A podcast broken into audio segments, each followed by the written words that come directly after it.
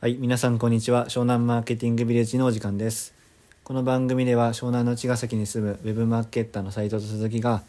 ウェブマーケの情報と湘南の個人事業主を紹介していく番組です。はい、お願いします。お願いしますということで今回は、前回ちょっと話してたんですけど、外注マインドについてはい、話していこうと思うんですけど、うんうんまあ、外注、なぜ外注をするのかっていう話ですよね。そうですねうん、まあ鈴木さんは害虫使いっていうこと でチャットワークに害虫の人のリストがめちゃくちゃあるっていう ねそうですねあそうなんだっけ害虫のグループ作ってんだっけ 外注ごと外注さんごとにえっとエンジニアチ ームあのデザイナーチームとかあの経費管理とかチームを作ってそこに外注さんをいろいろグループに入れ てるああすごいそれ面白いなそれぐらい抱えてるってことですね抱えてます ねまあなぜ害虫をするのかって話でうんなんで、まあ、自分でもやってるんでしょうけど最初は自分でやってたんですよね、そうですね最初は自分でやってたけど、うんなぜその害虫とかに切り替えたのかっていうまあ端的に言うと自分でやる時間がないああし、まあ、自分でやらなくていいことは、まああの他の方にお願いするうんで、まあ、一昔前だと多分雇用してたと思うんですよね、なな契約形態はまあ派遣とか契約とかうん正社員いろいろありますけど、うん多分今の時代ってでもそれってすごくリスクだと思ってて、うんまあ特にこのウェブの業界であんまりそのなんていうかその魅力がウェブって場所も時間もこだわらず結構自由でやれるしうん利益率も高いじゃないですかうんでそこのメリットをなんか生かすためにもうんなんか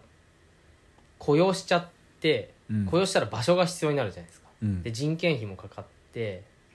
でかんやっちゃうとそのメリットがなんかなくなっちゃう気がするんですようんそういう経緯からまず自分はその雇用はしないようにしててうんでじゃあどうするかっていうとその業務委託契約みたいな形でうんもうその 案件ごとに結構契約したりうんまあ必要な時に必要な分だけうんの契約をするようにしてうんそうするとなんか場所とかも別にみんな自由に住んでてもいいし、経費が極力抑えられるっていううんことであの積極的に外注を使ってますうね、んなるほどはい、まあ得意なことに苦手なことは得意な人に任せるっていううんうん感じですよねそうですそうです、全部自分でやる必要なくってまあある程度その自分で、まあ、例えばウェブの仕事だともう大体流れがつかめてきたらそのこういうやり方でこういう資料を作ってくださいってうん依頼するケースもあれば、うんえっと、またそれとは別に例えばあの確定申告とかは、うんもう自分だと何何なのか全然わかんないし、うんそもそもそれに時間を割きたくないうんからもう税理士とかあそういう人を探してあうん完全にもう外注しちゃう、うん僕ももともと税理士の勉強してたからうんまた自分で全部できるんですけど、うんうん自分でそこに頭使いたくないし、うん時間めっちゃ時間取られるんですよねあれって、うんうんもう領収書を打ったりとか,、うんうんてかそもそもそれやりたくやりたくないからうんうん税理士の勉強やめたんですけ ど、うんうんなのに自分のやつめっちゃやってたら意味ないじゃんと思って確か自分でやれるけど税理士に任せて、にうんそこはまあうん時間をお金で買うっうんうんうんっていう意味で、うん僕もやってますね。確かに特にあのこの IT の業界ウェブ業界って外注がすごく一般的というかうんなんか他の業界からするとなんかここまでなんか外注化が進んでないんじゃないかって思うと、結構クラウドワークスとかランサーズとかいろんなその、まあ、ここならとかもああありますよねそうの、んみんな結構副業とかが今流行ってて、うんサラリーマンの人でもその空いた時間を何々の仕事してしますよみたいな感うじで、んすごくその発注がしやすくなっててうんかつ料金もすごく抑えられるのでうんそういったところからかなり積極的に外注を使ってうんで空いた時間を自分のスキルを高めるうんよりレベルの高い仕事をしたりインプットに当てるっていううんだから PDCA を高速で回すためにうん外注さんはもうひ必要不可欠ですうんねうん確かにそうですねうん僕もブログをブログは、うんまあ、最初はうんある程度自分で作っちゃってうんそしたらテンプレ化しちゃってうんうんで、まあ、テンプレ化して外注さんができそうなところはやってもらって、うんうんうんその間にメルマガやったりしましたね、ああ確かうん、にメルマガをやりたいのに、うん、うん、ブログで時間取られちゃったら意味ないからみたいなああそうです確かにねあそうそういうところでまあ信頼できるちゃんと人があの外注さんでいればもう任せちゃううんっていうのは全然ありだよねうんまあそのでも害虫さんって結構なんだろういい人と当たり外れが結構あああるのでそこをなんかいかにその自分と自分と共感できるかみたいなうのがん外注っていうよりはうんもうなんかパートナーみたいな感覚の方がいいよねそうだねうん外注さんみたいな感じでうんうん一線引いちゃうとうんうんなんか向こうもただの仕事としてしてしかやらないからうんうんうんうんなんかね雑になっちゃうというか確かにうんそうそうそう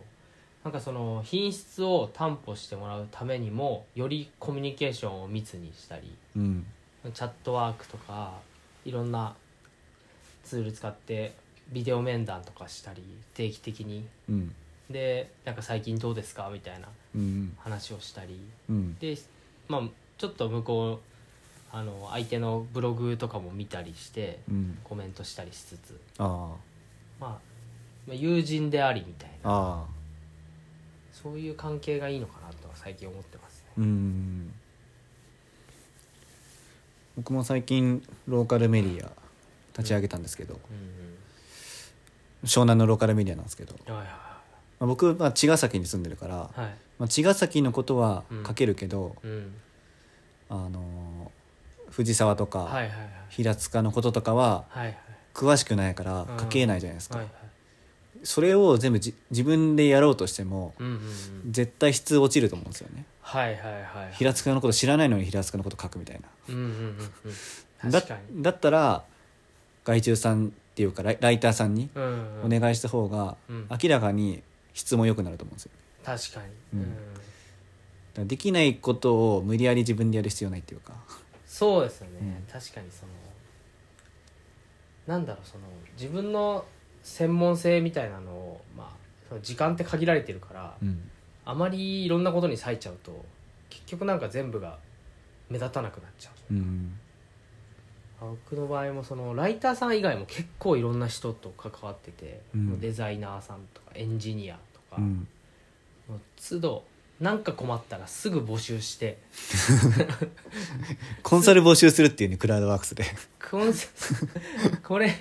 これあのコンサルも実は僕はクラウドワークスで募集していて 結構優秀な人たちが来るんですよねへえびっくりするぐらい優秀で、まあ、あのもう大手の上場企業のウェブのなんだろうディレクターとかやってる人たちとか、うんすごい能力者が来るんで、うんまあ、そういう人たちと連絡取ってでまあ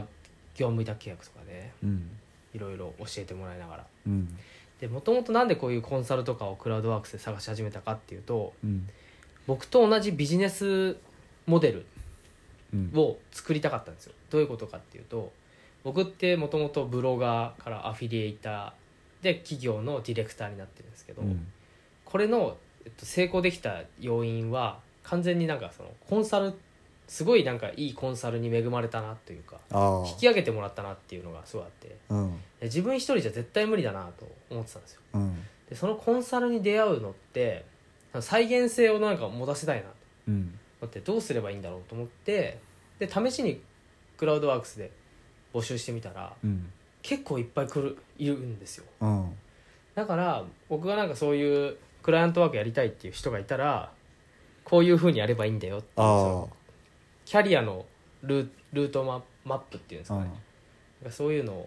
のために今もやってあ将来的に養成講座するんですかウェブマーケッあターーもしかしたらやるかもしれないおでおすそれやったら面白そうねそうウェブマーケッター養成塾やるかもしれないですおお それでね育ったらうんみんなでチームになって、そうそうそうそう、やれるしうん、で茅ヶ崎に引っ越しに来るあーもう 全員全員茅ヶ崎に引っ越してもらって合宿するみたいなやたら茅ヶ崎にウェブマーケッター人材多いぞみたいな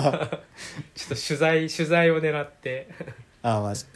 まあこれ僕らも計画してるんだけど、うん湘南 SEO とかで調べると、うん全員全員同じところに飛ぶっていうああそうそうあの検索結果があの湘南 SEO とかだったら全部独占するっていうねそのそうそう身近な人間の元をたどると同じっていう ねそれそれリアルにできんじゃないかなでみたいなきるそう そういう仲間を募集するためにも、まあ、いろんなその人を今あの、まあ、チャットワークとかでもやり取りしててなんかその計画の一端です ねで僕ら二人だけでも結構最近 ね同じようになってますもんねこのラジオも上位上がってきてるああ そうそうそう湘南マーケティングって調べると5位ぐらいにそうそうこのラジオトークいるっていう ね強えなここのラジオトークみたいなそうそうそうそうだからなんか最終的にはそういうものがあってでやっぱり優秀な人たちが自分の周りにいるっていうのはすごい自分にとっても刺激にもなるし、うんまあ、よりいろんな知識とか経験がつくからあもうやばいっすねああら時間が もうやばいということで今回は外注のマーケットについて お話ししましたはい「ハッシュタグ湘南マーケティング」ってやっていただければ取り上げますので、はい、質問感想等よろしくお願いしますありがとうございました、はいありがとうございました